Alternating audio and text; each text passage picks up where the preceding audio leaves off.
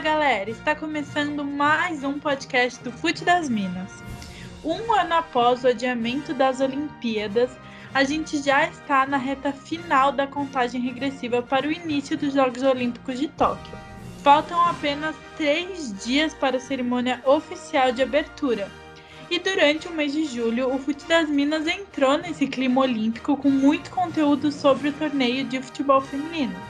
E hoje a gente vai falar mais sobre as Olimpíadas em si, sobre todas as mudanças que aconteceram nessa edição, que vai ser uma edição muito diferente, muito atípica, e também um pouquinho sobre o histórico da seleção feminina nos Jogos Olímpicos. Eu sou Fernanda Gazel e aqui comigo está, como sempre, a Vitória Soares.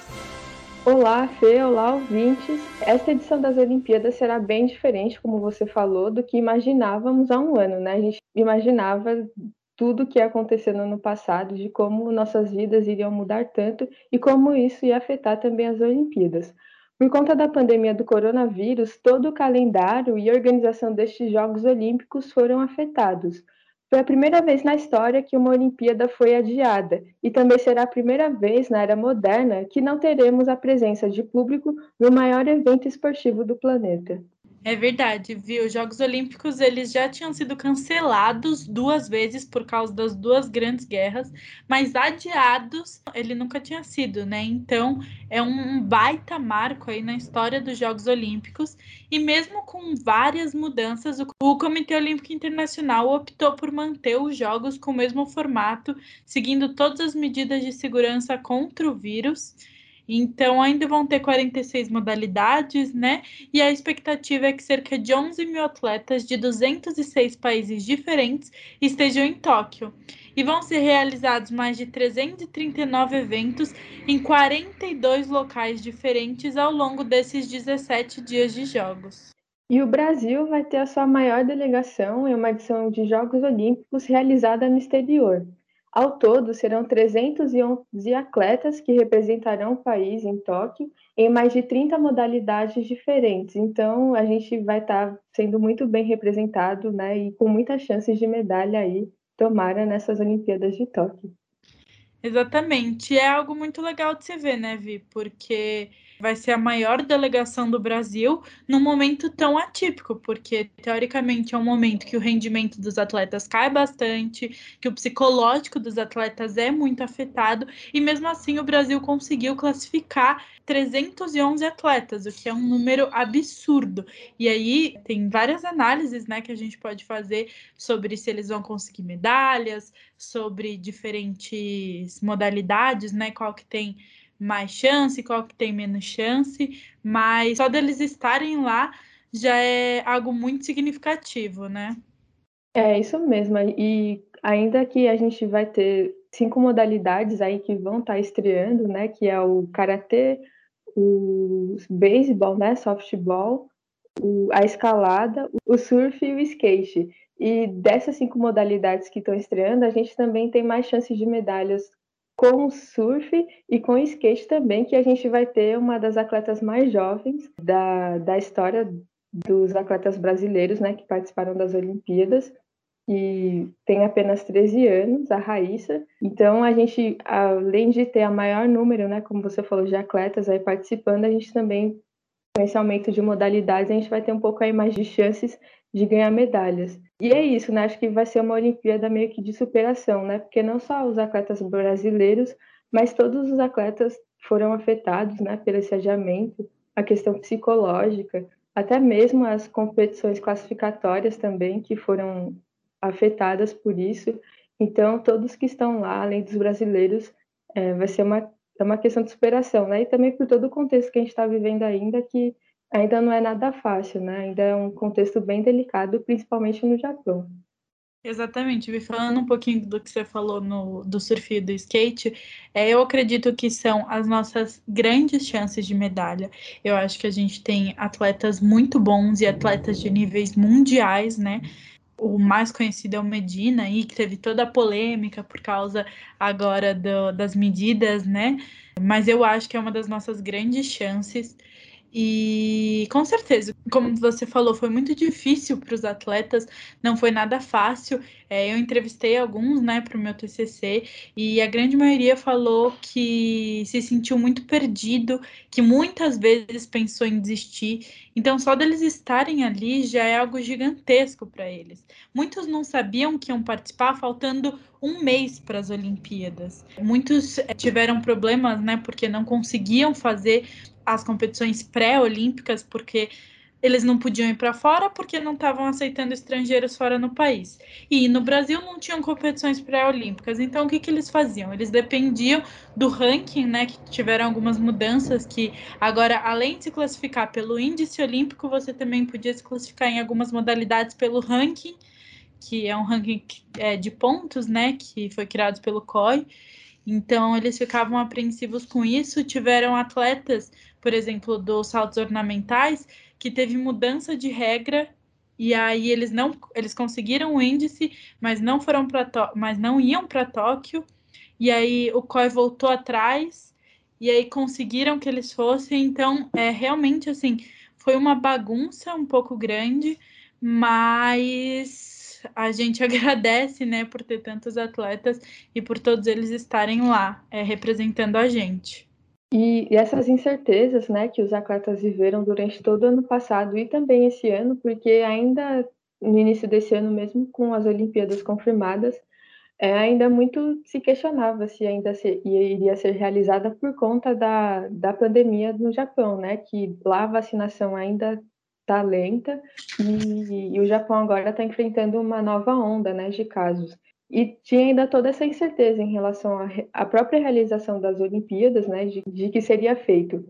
E aí outra incerteza também que acabou aparecendo foi em relação ao público, né, porque você já vai ter um grande número de atletas, 11 mil atletas, mas que tem toda uma equipe que está por trás, né, de cada modalidade, de cada esporte, toda a delegação. Então, no total aí são mais de 50 mil pessoas, né, que vão estar tá em Tóquio, outros profissionais também que trabalham, profissionais da imprensa, tudo mais, e ainda a organização ainda autorizou a, é, a participação do público, né, o público japonês, né, o local, só que depois voltaram atrás por conta da, da do agravamento da pandemia no, no Japão, né?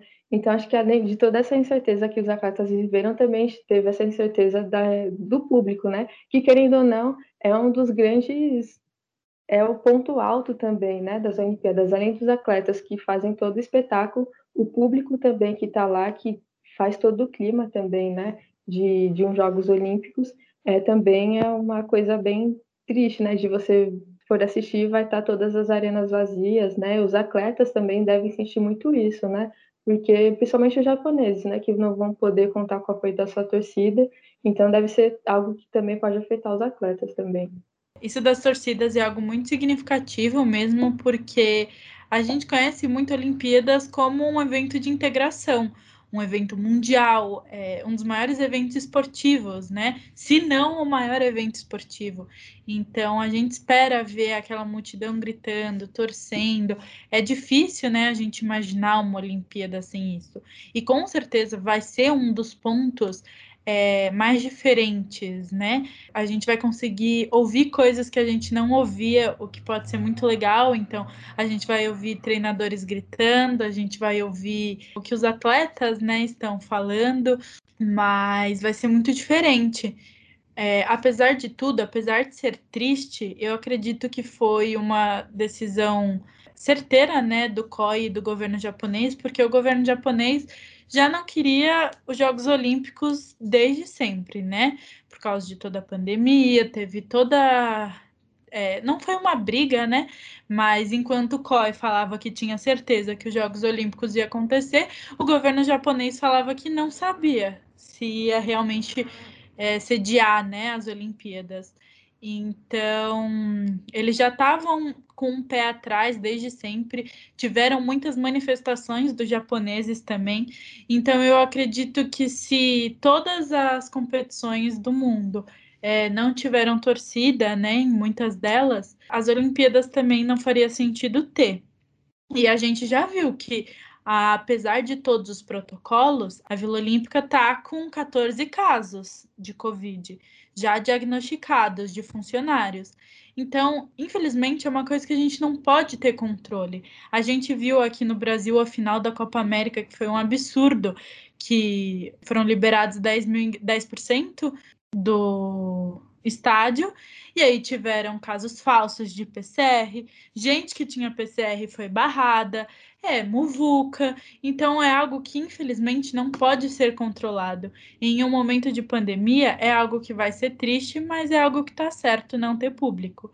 E eu acredito que os atletas eles já estão se acostumando a isso. Eu acho que você ser atleta Aliás, eu não sei, né? Porque eu não sou. Mas eu acho que é você se adaptar a muitas coisas. Todas essas competições pré-olímpicas que eles fizeram foram sem público. Então eu acho que eles já estão vendo como é e pode ter um lado positivo, porque eles podem achar uma outra maneira de se concentrar, uma maneira de é, conversar mais com seu técnico. Enfim, eu acho que vai ser triste para a gente que está assistindo. Pode prejudicar alguns atletas, sim, mas eu acho que é algo que foi certeiro do, do COI e do Comitê do Japão. Também concordo, né? Acho que também não deveria ter público, porque ia ser uma enormidade, né, de gente que, de gente que estaria, né, no, em vários lugares ao mesmo tempo, em aglomerações, e mesmo usando máscara, né, é, não tem como você evitar. O coronavírus é, um, é uma doença muito infecciosa, né? Não tem como. A gente viu até, você falou da Copa América, outro exemplo também, acho que é a Eurocopa, né? Que no Reino Unido, né? Teve a maior concentração de torcedores, a vacinação estava muito mais avançada, né? E na fase final da Euro foram liberados, né? Praticamente toda a capacidade do estádio de Wembley, e a gente viu que lá os casos estão aumentando muito, e muitos desses casos são atribuídos à, à realização da Euro, né? Que mesmo a UEFA dizendo que cumpria todos os protocolos, é, acabou perdendo o controle, porque a gente sabe, né? É euforia de você estar tá ali, as pessoas não usando máscara, então isso poderia acontecer muito nos Jogos Olímpicos da mesma forma, porque é um clima totalmente diferente, né? E dá a sensação de que com o público tá tudo normal, né? Uma sensação acho que de falsa normalidade, mas que ainda a gente não está vivendo esse essa no, voltando à rotina, né? Voltando ao que seria o normal, né, de Exatamente, Vi. Mas falando de um ponto, né, positivo, a gente teve um outro marco muito importante no Japão, que foi a maior participação feminina na história das Olimpíadas. 48,8% dos competidores são mulheres e em edições anteriores, né, como a do Rio, foram 45, em Londres foram 44, né, de mulheres competindo. Então a gente está vendo um crescimento significativo e é algo muito, muito importante, principalmente aqui para nós, né, que a gente fala sobre o futebol feminino, então a gente fala em geral sobre o crescimento do número de mulheres nas modalidades esportivas. Então, é uma marca muito importante e eu acho que é resultado de tudo isso que os esportes vêm fazendo, né? Das manifestações, dos protestos, tudo em favor da igualdade no esporte, que é algo muito importante. É, pois é, né? Depois de muito tempo, as mulheres que desde sempre são é, foram negadas a, a ocuparem os mesmos, os mesmos espaços, né? Que eram destinados aos homens, né? E, e nos esportes, né? Que obviamente o machismo também reflete, né? No campo esportivo e acho que é muito legal a gente ver nas Olimpíadas, que é onde, por toda a visibilidade, por todo o significado que as Olimpíadas têm de, de ser uma união entre povos e nações, e a gente celebrar toda essa união, mas ainda a gente ter desigualdades, né? E é muito legal ver as mulheres finalmente ganhando mais espaço e tendo, pelo menos em números, né, quantidades iguais em modalidades também já está se alcançando também o número de mulheres que participam de todas as modalidades. E é muito legal, né? Porque também reforça, além de toda essa mensagem que as Olimpíadas já passam de união entre os povos e nações, confraternização, é também uma mensagem que passa de que as mulheres podem ocupar espaço que elas quiserem e que elas têm oportunidades para ocupar esses espaços. E acabar com esse tabu, né, Vi, que certo esporte é para mulher, certo esporte é para homem. É, a gente via muito disso, né? Ainda vê, né? Venhamos e convenhamos. Mas a gente via muita gente falando, ah, ginástica é, é para mulher, tem muito mais mulher, assim como antes falavam que o futebol era para homens, né? Então é muito é muito legal a gente ver isso. E eu acho que assim, o que falta é a mídia esportiva perceber isso, porque só 4% um levantamento né, feito pela Unesco, é, só 4% da mídia é destinada aos esportes femininos.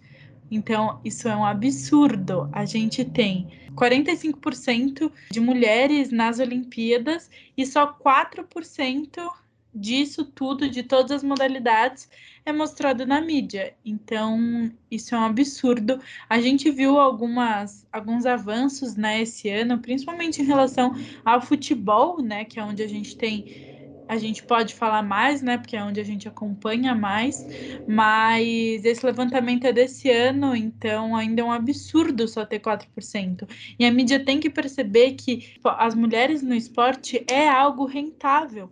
Porque quanto mais eles perceberem isso, mais renda vai gerar, porque gera patrocínio, é tudo aquilo que a gente já, já vem falando aqui nos podcasts, né? Que é um ciclo sem fim. Sim, né? E como você falou, é um, são um reflexo, né? De, de toda uma estrutura, né? Que acaba negando espaço às mulheres, né? De, de participarem, de serem é, visibilizadas e também até dentro das modalidades, né, que tem tanto masculino e feminino, as mulheres também são desfavorecidas. As premiações não são as mesmas, né, que os homens ganham. As condições também acabam que não, muitas vezes não são as mesmas que os homens têm.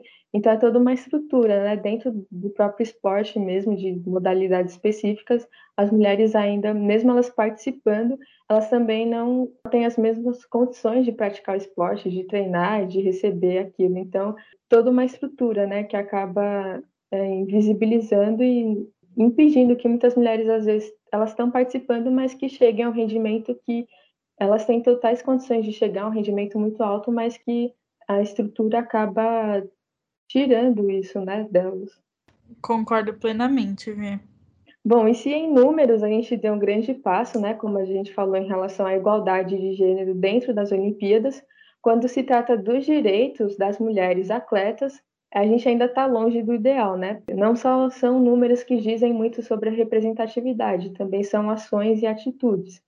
Isso porque, pela primeira vez, o COI autorizou as atletas mães e lactantes a levarem seus bebês para o evento, mas, de acordo com o COI, só quando necessário, por conta das medidas rígidas sobre a presença de familiares dos competidores em Tóquio. E essa medida, né, gerou várias críticas de atletas, como Alex Morgan, que é uma jogadora americana, que tem uma filha de um ano, e ela questionou a decisão do COI e disse que não foi consultada pela organização. E o ponto que a gente tem para falar aqui é que, assim, realmente, é, a presença de familiares em Tóquio não está sendo permitida. Os atletas tiveram que mandar uma lista prévia com seis meses de antecedência, com 50 nomes de pessoas da comissão técnica deles e tanto que é por isso que gerou todo o drama com o Medina e com outros atletas. Mas eles enviaram essa lista seis meses antes. Então, realmente, em relação a não levar familiares, ok, tá certo. Agora, o ponto é, é de acordo com o COI, é só quando necessário. Mas quando que é necessário? Teoricamente, é sempre necessário, né? Porque você é mãe, vai deixar sua, é, sua criança, né? Vai ter que é, fazer o desmame dela, ela provavelmente vai é, usar mamadeira e tudo mais. Então, é difícil você saber quando é necessário. Quando que é necessário uma mãe amamentar o filho, entendeu? Sempre. Essa é a questão. Não existe A por necessidade.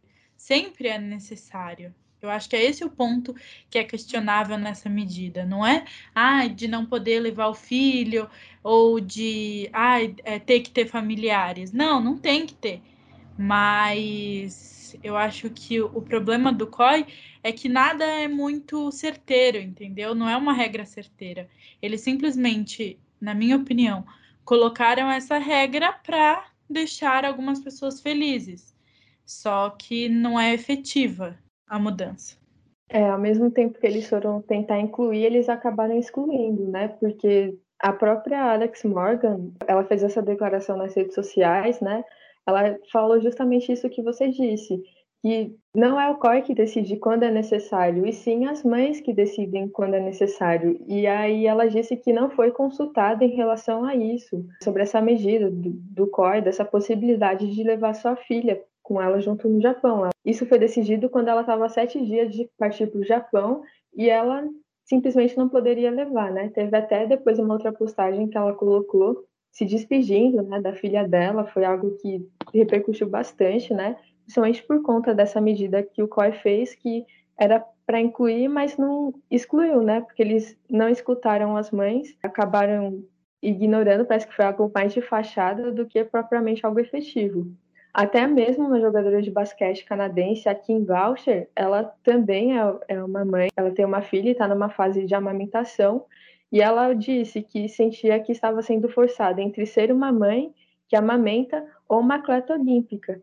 Então, isso acaba refletindo uma realidade de todas as mulheres, isso não só nessa Olimpíada, mas antes das Olimpíadas, em todas as competições em que né, atletas, mulheres decidem ser ser mães, que elas acabam tendo que escolher entre continuar com a carreira de atleta ou, ou ser mãe, né? Porque é praticamente impossível você conciliar as duas, né? Infelizmente é muito difícil, né? De nem todas têm essas condições, não são oferecidas essas condições a, a elas, né? De poderem conciliar os dois, né? E acabam que elas têm que escolher e foi o que acabou acontecendo, né? O COI fez essa medida, mas elas tiveram que escolher entre serem mães e serem atletas, né? Infelizmente, não adiantou nada.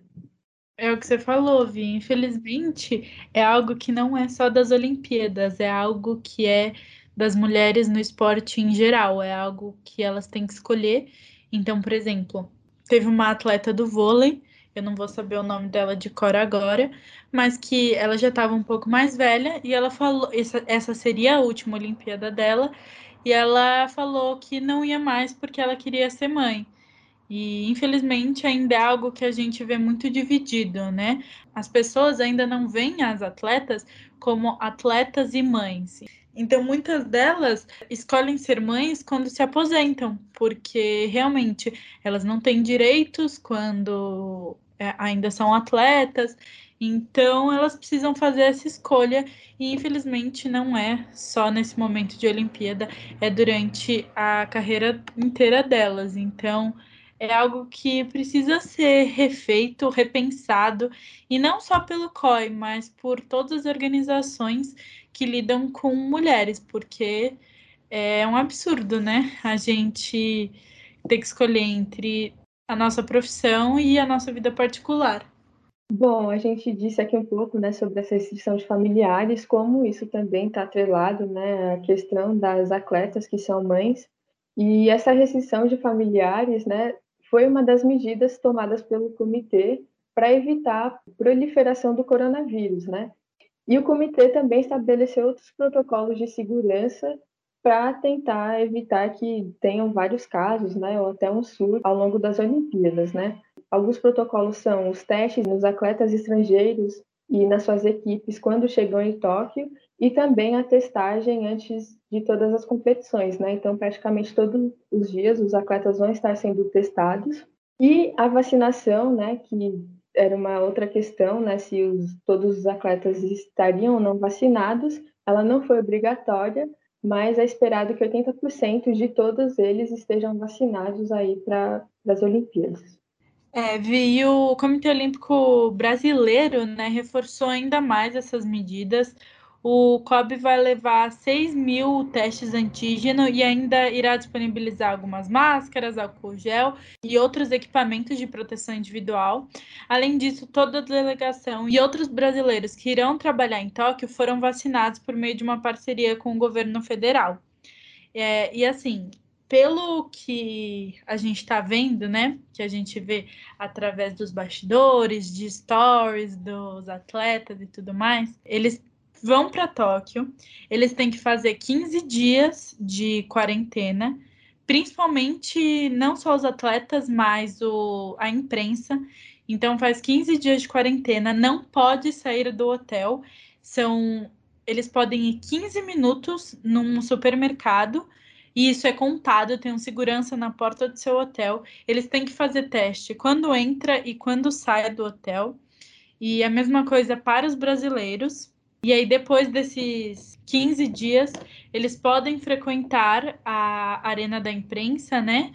O lugar da imprensa. É, e podem ir nos, nos treinos dos atletas e tudo mais. Só que assim, é, como a gente já falou, né, em relação à Copa América e tudo mais, eu acho que o Japão é, se preocupa muito com isso. Eu acho que é um país que realmente tem um diferencial em relação à preocupação com a, a proteção para o Covid. É algo que eles realmente estão pensando. O governo japonês tem muito medo. Só que é aquilo que a gente já falou, a gente nunca consegue ter certeza. É o que eu já falei. Na Vila Olímpica é, já foram comprovados 14 casos. Isso que os atletas chegaram a uma, duas, três semanas no máximo. Então é algo preocupante, porque se você testa positivo, você tá fora dos jogos. Sem contar que ali eles estão convivendo com muita gente, né? É, a gente fala muito em restrição, mas querendo ou não, eles se, eles se alimentam no mesmo local. Muitos deles, a grande maioria, ninguém vai sozinho. Nenhum atleta vai sozinho, independente dele competir sozinho, ele não tá sozinho, ele tá com uma equipe, ele tá com o time Brasil, né, de cada modalidade. Então, infelizmente, não tem como isolar essas pessoas. Então, a gente não pode falar que vão ser 100% efetivos esses protocolos. Mas a gente vê muitas coisas positivas. Os testes são muito positivos, as vacinas são muito positivas. É, também tem um aplicativo que os atletas tem, são monitorados, então o governo japonês consegue ver exatamente aonde você está. Você é um QR Code que você precisa passar é, aonde você chega e aonde você sai. Você coloca a sua temperatura nesse aplicativo, então eles regulam por aí, mas eu acho que nenhuma medida contra o vírus é 100% eficaz. São medidas preventivas, mas a gente, ninguém nunca está livre 100% desse vírus. Nem quem está vacinado das duas doses, por exemplo. Que a dose da vacina é para você não ir para o hospital e não para não pegar o vírus. O que já é muito, muito bom. Tomem vacina. Mas nada é 100% eficaz. E se você for testado negativo, você está fora dos jogos. O que é ainda mais preocupante para os atletas. É, como você falou, mesmo com todos os atletas vacinados, né? Não é garantido que você não vai ser infectado, né? Porque até hoje não foram criadas ainda, feitas vacinas para que evitem a contaminação. E acho que uma das grandes preocupações do governo japonês e por eles estarem adotando um controle tão rígido é porque eles estão com grande medo de que é, esses casos que querem, vão aparecer, né, já estão aparecendo inevitavelmente, como você falou, irão aparecer de uma forma ou outra esses casos dentro né, da Vila Olímpica e dentro dessa grande, enorme bolha né, dos Jogos Olímpicos, né, que são várias arenas, né, são vários locais em Tóquio, né, que vão ser utilizados para as Olimpíadas, é que o governo japonês está sendo muito rígido para justamente evitar que esses casos vá para a população, né, em geral, né, para a população japonesa em geral, que saia dessa bolha, né, porque já era esperado, né, se você vai fazer realizar um evento como esse, é obviamente que vão ter casos ali entre os atletas, entre as delegações, as equipes e outros profissionais. Mas acho que a grande preocupação do governo japonês e que eles então, eles até disseram que esses casos não vão afetar a pandemia que está acontecendo no país, né? Assim, não vão afetar a população. E acho que essa é a grande preocupação, e tomara que eles consigam fazer isso, né? Porque a maioria da população não está vacinada, a grande parte de quem está nas Olimpíadas participando e trabalhando estão vacinados, ou seja, eles estão mais protegidos e a população ainda não está com essa proteção, né? Então seria uma coisa muito mais arriscada, muito perigosa, né, para a população. E tomara que eles consigam controlar muito bem para que não acabe afetando a população e seja pior, né? Exatamente, mas uma coisa que é controverso, né? não é controverso, mas que infelizmente está acontecendo é que todas as pessoas que testaram positivo na Vila Olímpica não foram atletas, foram voluntários japoneses. Então, quem está pegando são os japoneses e não os atletas em si, que, como você falou, estão vacinados. Então, é complicado. É, essas pessoas que testaram foram isoladas, então elas vão ficar 15 dias num quarto isolado, mas ainda assim quem está pegando são os japoneses. Então, é um problema que eles têm que analisar.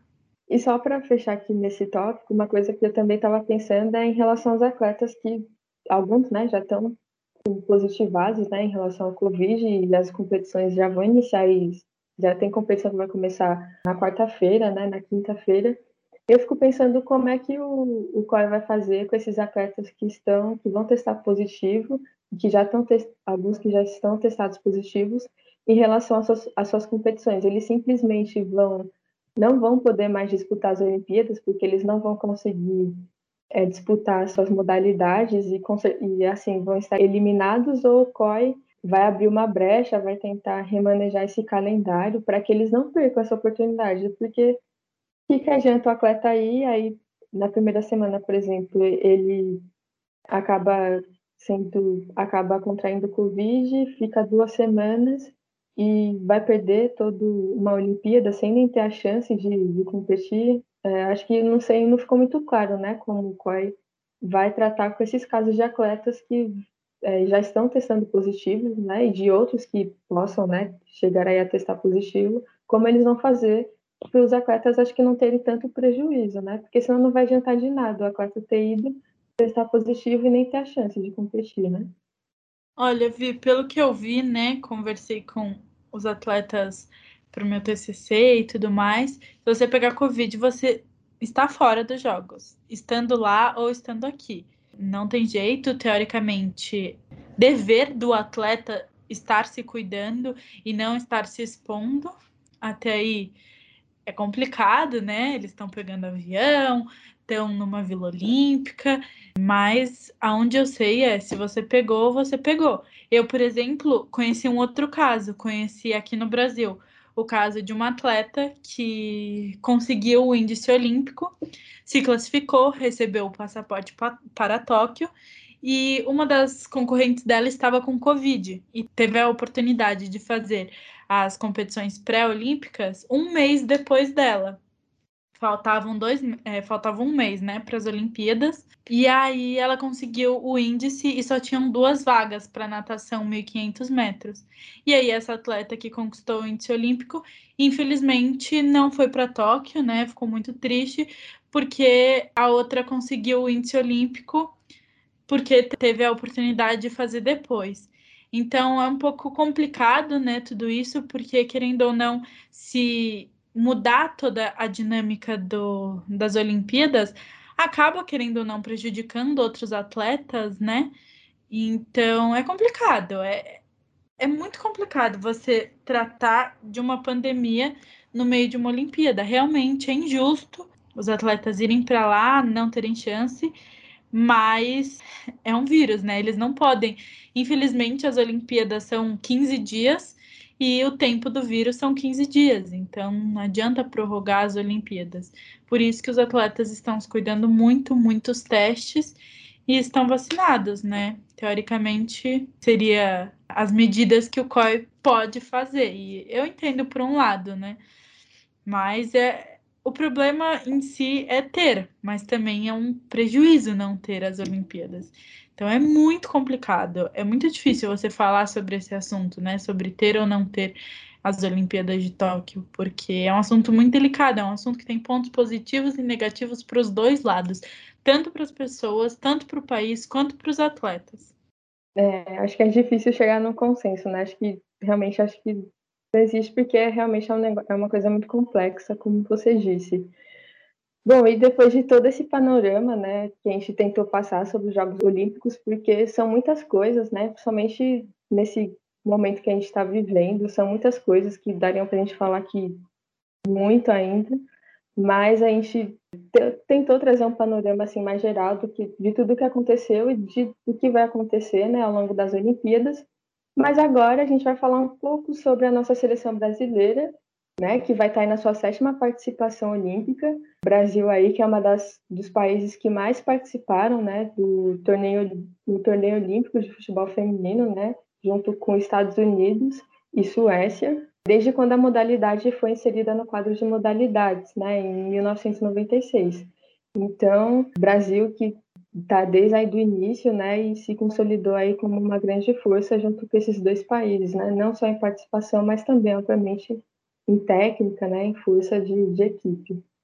Bom, e de lá para cá, a seleção brasileira ela já conquistou duas medalhas de prata em 2004 e em 2008.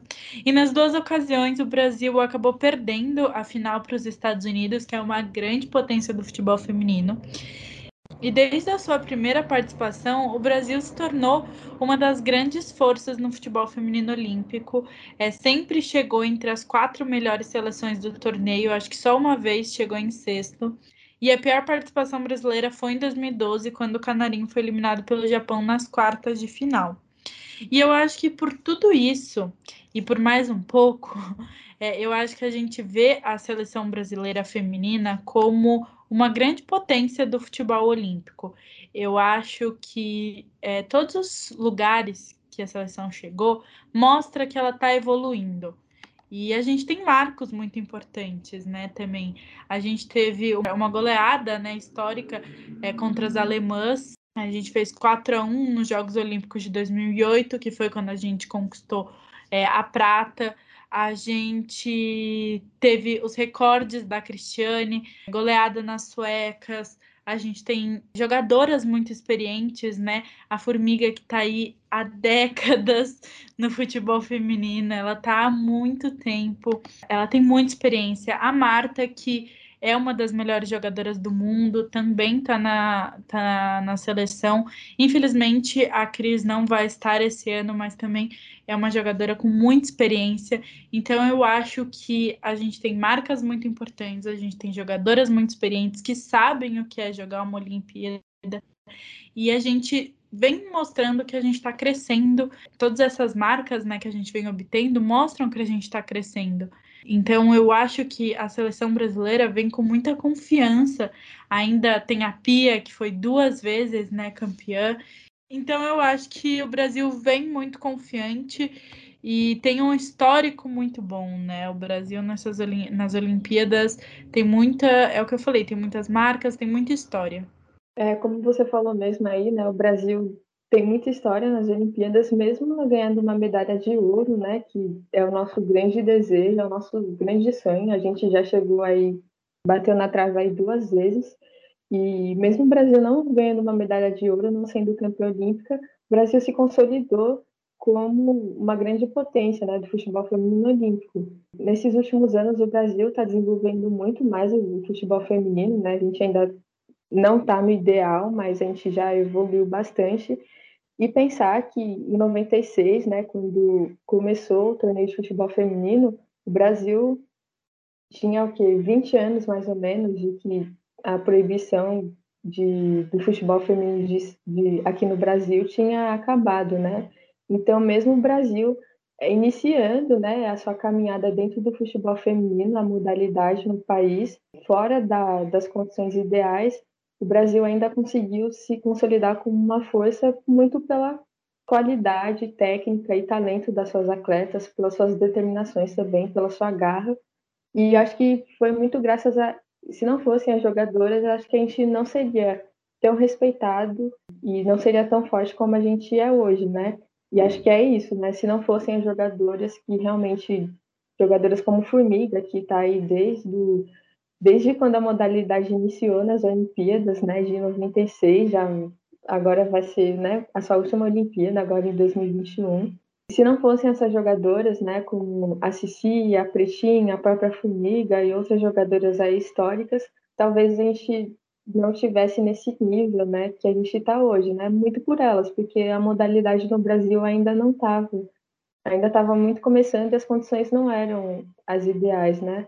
E acho que é isso, agradecendo principalmente a elas, que foram elas que nos trouxeram até onde a gente está hoje e que são elas que estão continuando essa história, né? Graças à luta delas que a gente está evoluindo e que tomara que não agora, né, mas nos próximos anos, os frutos de, de todo esse trabalho dessas mulheres que agora estão fora de campo, né, assumindo o futebol feminino, possam render frutos e a gente consiga o nosso ouro. Né?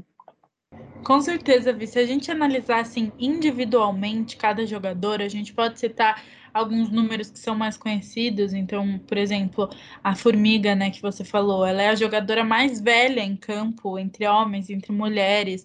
Ela chegou na seleção com 16 anos, ela não saiu mais desde então. São 200 jogos vestindo a canarinho. É, foram 24 anos na seleção, né? Conquistando várias marcas. Ela participou de seis da, das edições olímpicas, né? É, ela é a única atleta a disputar sete mundiais, a marcar um gol em uma Copa. São números absurdos. A Marta também, que, bom, é, é, difícil a gente falar dela, né? Eu acho que a gente pode chamar ela de rainha, de camisa 10, enfim, artilheira. É, nenhum apelido explica né, o, o talento da Marta. São seis bolas de ouro, né? Seis vezes melhor do mundo. Então, ela fez cinco gols em edições da Copa do Mundo, esteve em quatro Jogos Olímpicos. Enfim, é, são duas jogadoras que fazem muita diferença, assim como as outras também fizeram. E é o que você falou, Vi, que essas jogadoras elas ascenderam sem o apoio do público. Então, no início das suas carreiras no futebol feminino, o futebol para as mulheres ainda era visto com maus olhos, mas elas persistiram, né?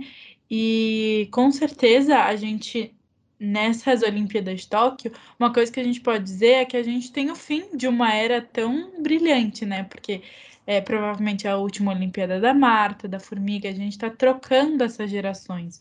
Então é o que você falou, a gente só tem que agradecer, né? É, deixar o nosso muito obrigada a elas, não só por todas essas marcas que eu comentei, mas é pela experiência, pelo profissionalismo, pela luta pelo crescimento da modalidade, porque é algo muito importante também, né? É o que a gente falou, é, as modalidades femininas têm crescido muito e é muito da luta dessas mulheres, não só no futebol, mas nos esportes em gerais. Eu aproveito para me despedir desse podcast falando sobre o nosso especial de Tóquio, né?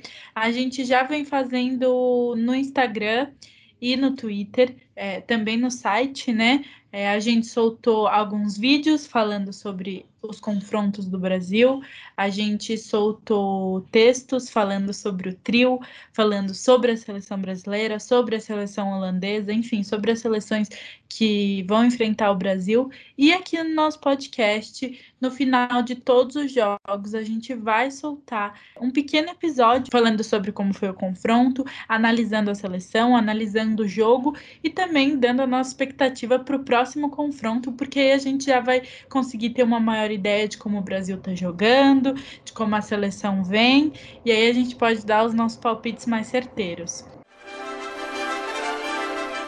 Eu agradeço a todos vocês que ouviram até aqui e que nos acompanham no nosso podcast sempre. Muito obrigada. Para você acompanhar aí todo esse conteúdo que a Fê falou que a gente está soltando né, em todas as plataformas, é, vou repassar aqui todos o, site, o arroba, para você não esquecer aí de, de acompanhar, caso você não acompanhe ou se você esqueceu. Bom, você já sabe que a gente tem Instagram, que é o arroba das Minas, tem o Twitter, e também o site www.fustedasminas.com.br. Então, é, para você anotar aí, caso tenha esquecido, onde você pode acompanhar aí todos esses conteúdos é, que a gente está produzindo aí pré-Olimpíadas e também durante todas as Olimpíadas. Fica por aqui o podcast do Fute das Minas. Muito obrigada e até a próxima, né? Não semana que vem, mas até a próxima.